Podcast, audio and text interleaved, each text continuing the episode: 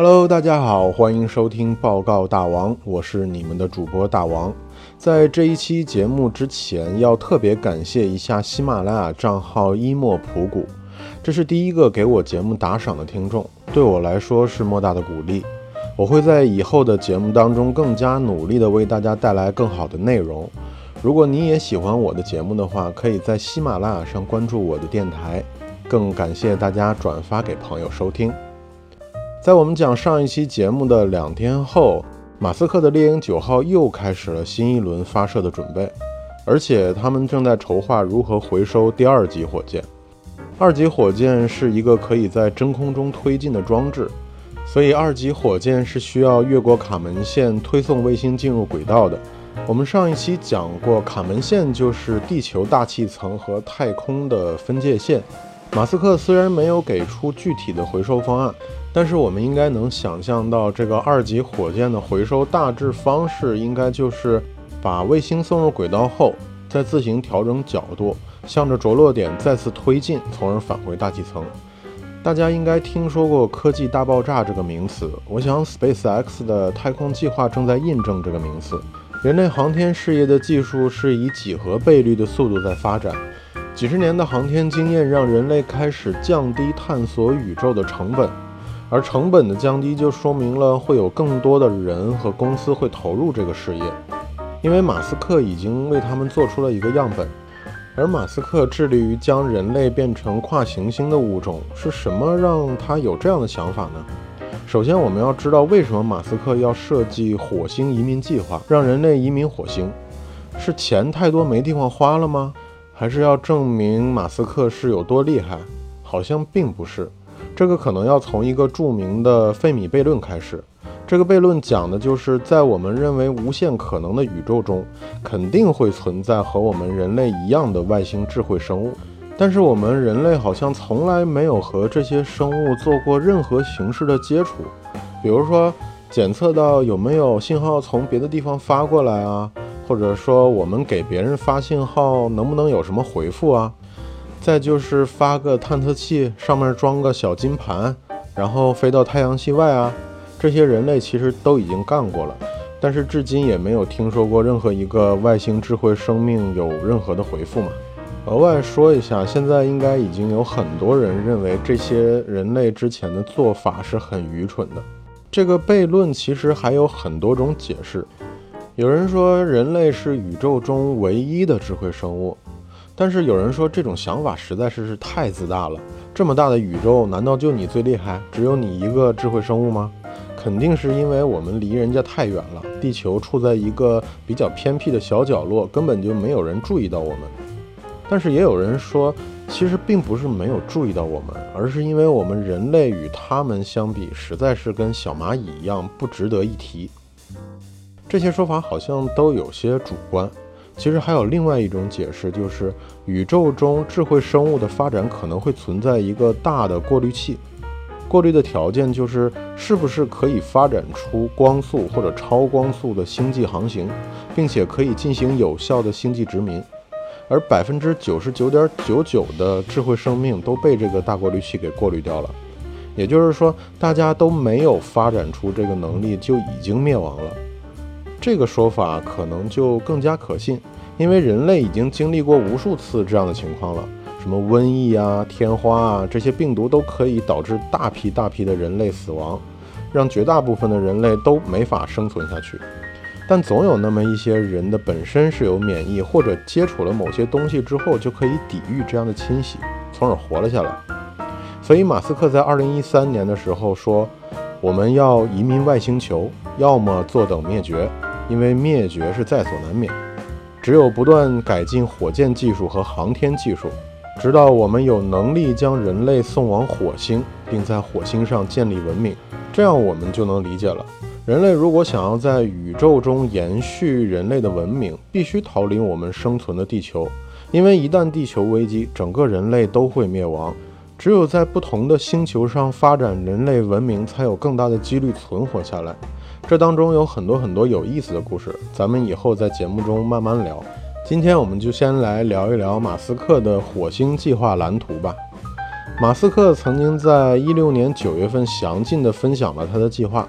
首先，他提出的就是星际运输系统。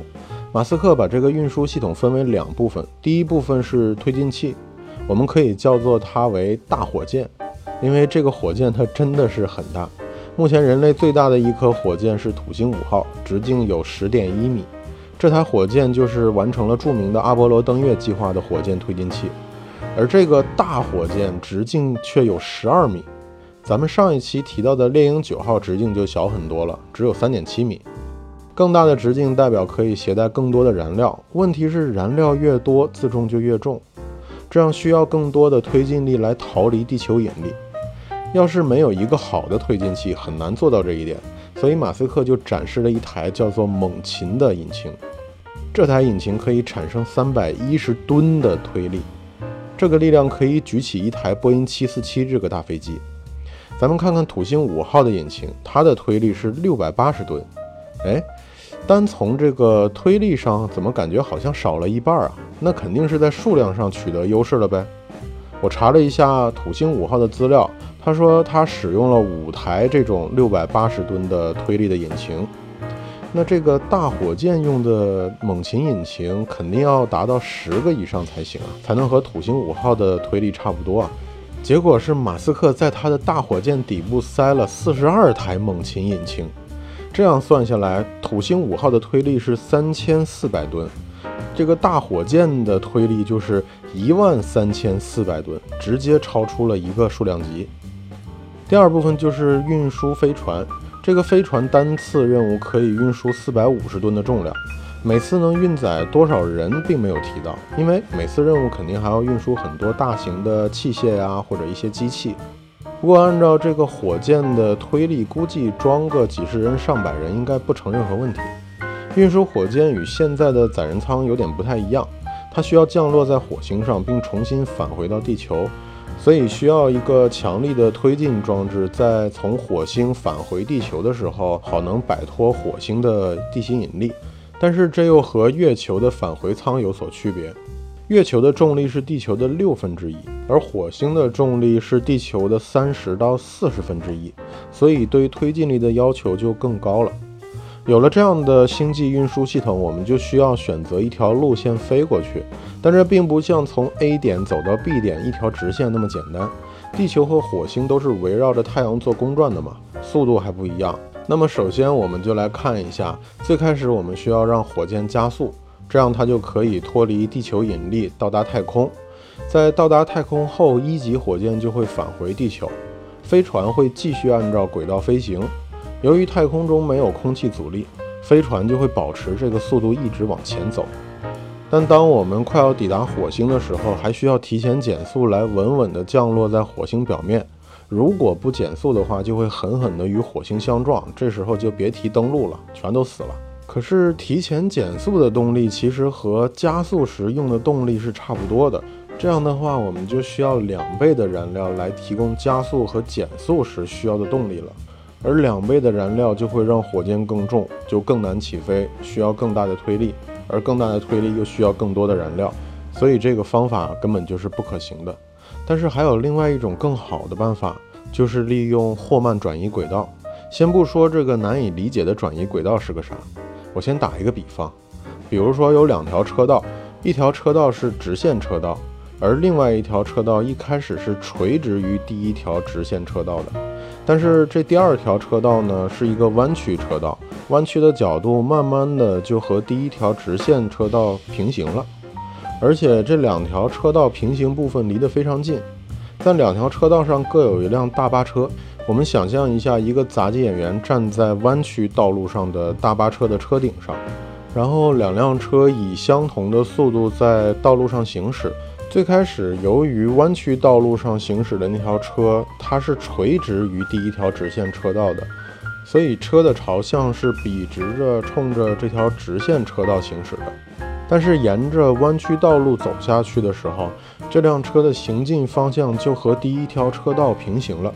如果计算精准的话，弯曲车道的车先行一段时间，直行车道的车晚走一会儿。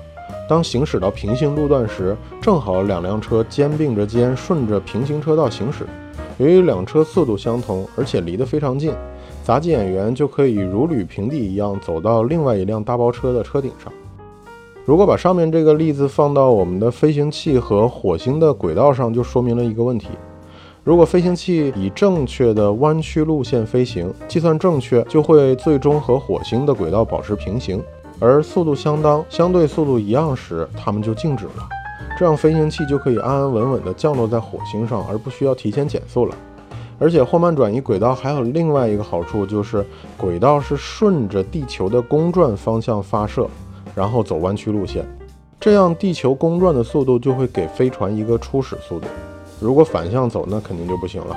这样马斯克利用霍曼轨道就需要两次加速，第一次加速是脱离地球的地吸引力。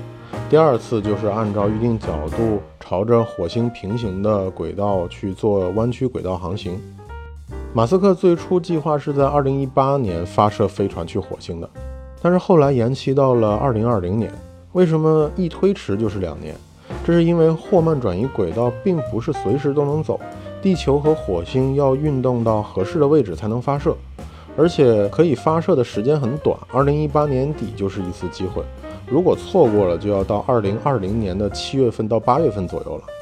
但是要探索火星的可不止马斯克一个人，所有探索火星的人都会赶在这个时间发射。所以二零二零年的七月和八月可热闹了，NASA 要飞，印度的宇航局要飞，俄罗斯的宇航局要飞，包括中国的宇航局也在最近公布了二零二零年的火星探索计划。所以二零二零年也可以叫做火星年。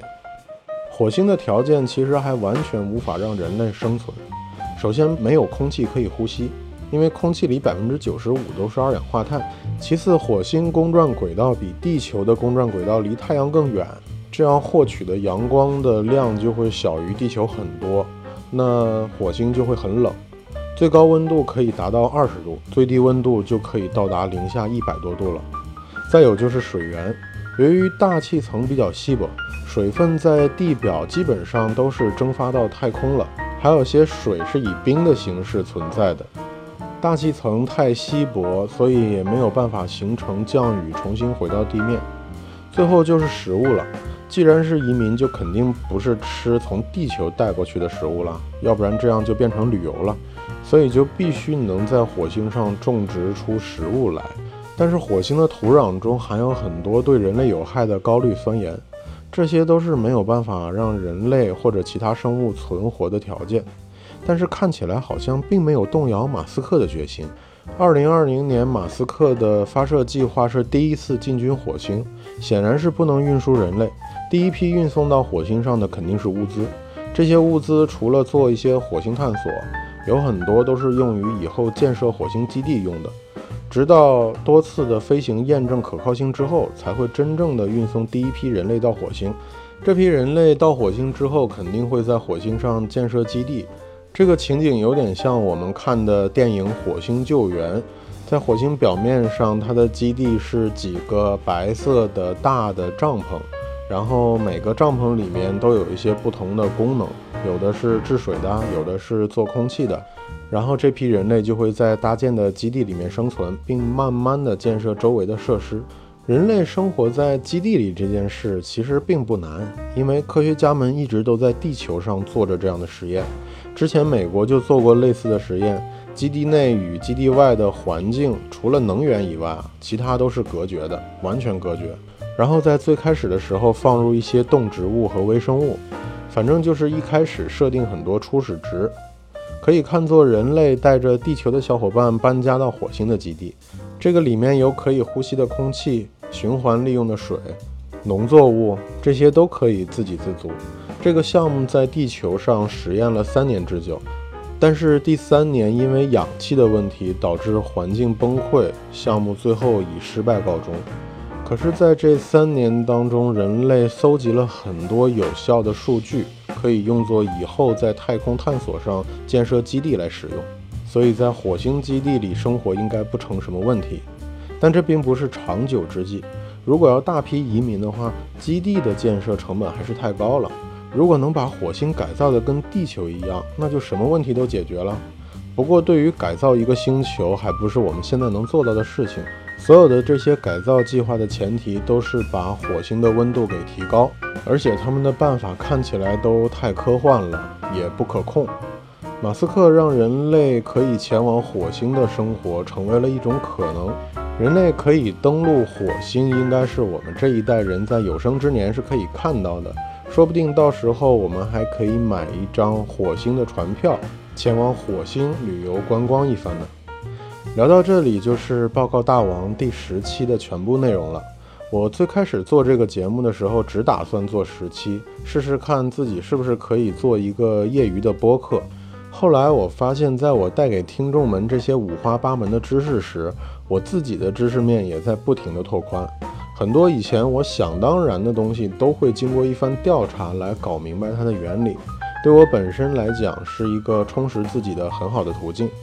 所以，报告大王这个节目，我会继续以每周两到三期的频率继续更新，也希望大家能支持我，多多给我的节目评论、点赞、关注和转发。好了，感谢大家收听报告大王，关注报告大王，我们一起长知识吧。